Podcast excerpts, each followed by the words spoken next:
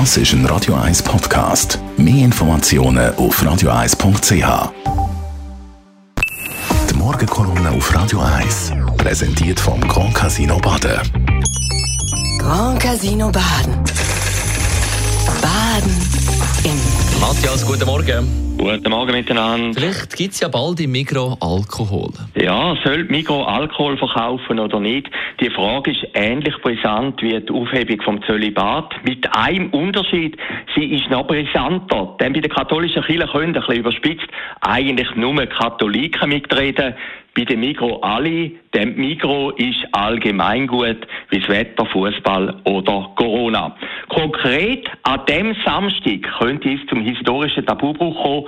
Dann entscheidet nämlich die Delegiertenversammlung, ob man in näherer oder weiterer Zukunft in der klassischen Mikrofiliale auch Wein oder Spirituosen kaufen kann.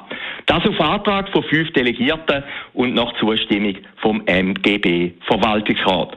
Kommt an dem Samstag eine Zweidrittelsmehrheit für die Aufhebung vom Alkoholverbot zustand, dann liegt der Ball bei den zehn regionalen Genossenschaften. Und die müssen bis Anfang Dezember entscheiden, ob sie für die Aufhebung vom Alkoholverbot sind. Und dann könnte es zu einer Urabstimmung unter den 2,3 Millionen Genossenschaften kommen. Demokratie, wissen wir natürlich, bei dem Migros ist sehr komplex, noch viel komplexer als die von der Schweiz. Am Ende sind über 32 verschiedene Mikroorgane involviert. Es könnte sogar der Fall eintreten, dass am Schluss einzelne von den doch sehr starken Mikrogenossenschaften Alkohol anbieten, während eigentlich immer noch ein Alkoholverbot in der gesamten Mikro gilt. Also das ist sehr, sehr schwierig und dort ist noch ein weiter Weg. Spektakulär ist eben, dass man überhaupt über das Alkoholverbot nachdenkt. Für den Mikrogründer und Übervater Gottlieb Duttweiler ist das ein absolutes Tabu gewesen. Mehr noch, es ist ein Teil von der Einzigartigkeit von der DNA von der Migro. Klar kann man im Denner oder im Migrolino Alkohol kaufen, aber in den klassischen Mikrofilialen sucht man immer noch vergebens. Nach meiner Meinung, und ich bin ein klassisches Mikrokind und da darf ich auch mitreden, wäre die Aufhebung vom Alkoholverbot ein großer Fehler.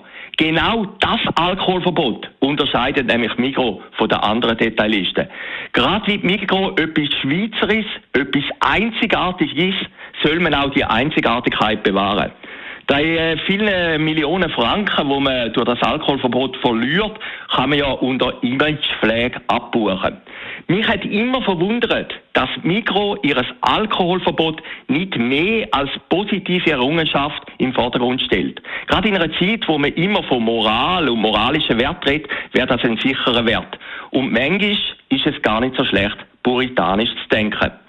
Wie Mikro schlussendlich entscheidet, es gäbe immer Verlierer, hat der Mikro-Insider gegenüber der Aargauer Zeitung gemeint. Und das ist sicherlich nicht ganz falsch. Der Mikroboss Fabrice Zumbrunnen hat 2018, also vor drei Jahren, gegenüber der gleichen Zeitung gemeint, ein Alkoholverbot sei ein absolutes No-Go. Doch vielleicht halten wir sich mittlerweile am Limaplatz, am Hauptsitz vom Mikrogenossenschaftsbund, an die Devise vom Wolf Biermann. Nur wer sich ändert, bleibt sich treu. Fast ein bisschen paradox. Ein Kommunist wie der Biermann würde in der Welt vom Kapitalismus die Leitlinie durchgeben. Schade, wäre die Aufhebung vom Alkoholverbot trotzdem. Die Morgenkolumne auf Radio 1 persönlich Verleger und Chefredakteur Matthias Ackeret zu hören. Heute Abend wieder in der Sendung Shortlist. Wir reden über Boris Johnson als Gastgeber von der Weltklimakonferenz. Thomas Gottschalk, der noch einmal zurückkommt, noch einmal wissen, 40 Jahre Jubiläum, wetten das, holt die Sendung zurück aus der Mottenkiste. Und Monika Kählin, Präsidentin vom Verein Showszene Schweiz, vergibt am Sonntag den Prix Valo, wo Radio 1 mit der Jukebox von Dani Wüttrich nominiert ist. Ja, man kann sagen, es gibt zwei TV-Highlights an diesem Wochenende. Samstagabend Abend wetten das. Und, äh das ist ein Radio 1 Podcast. Mehr Informationen auf radio1.ch.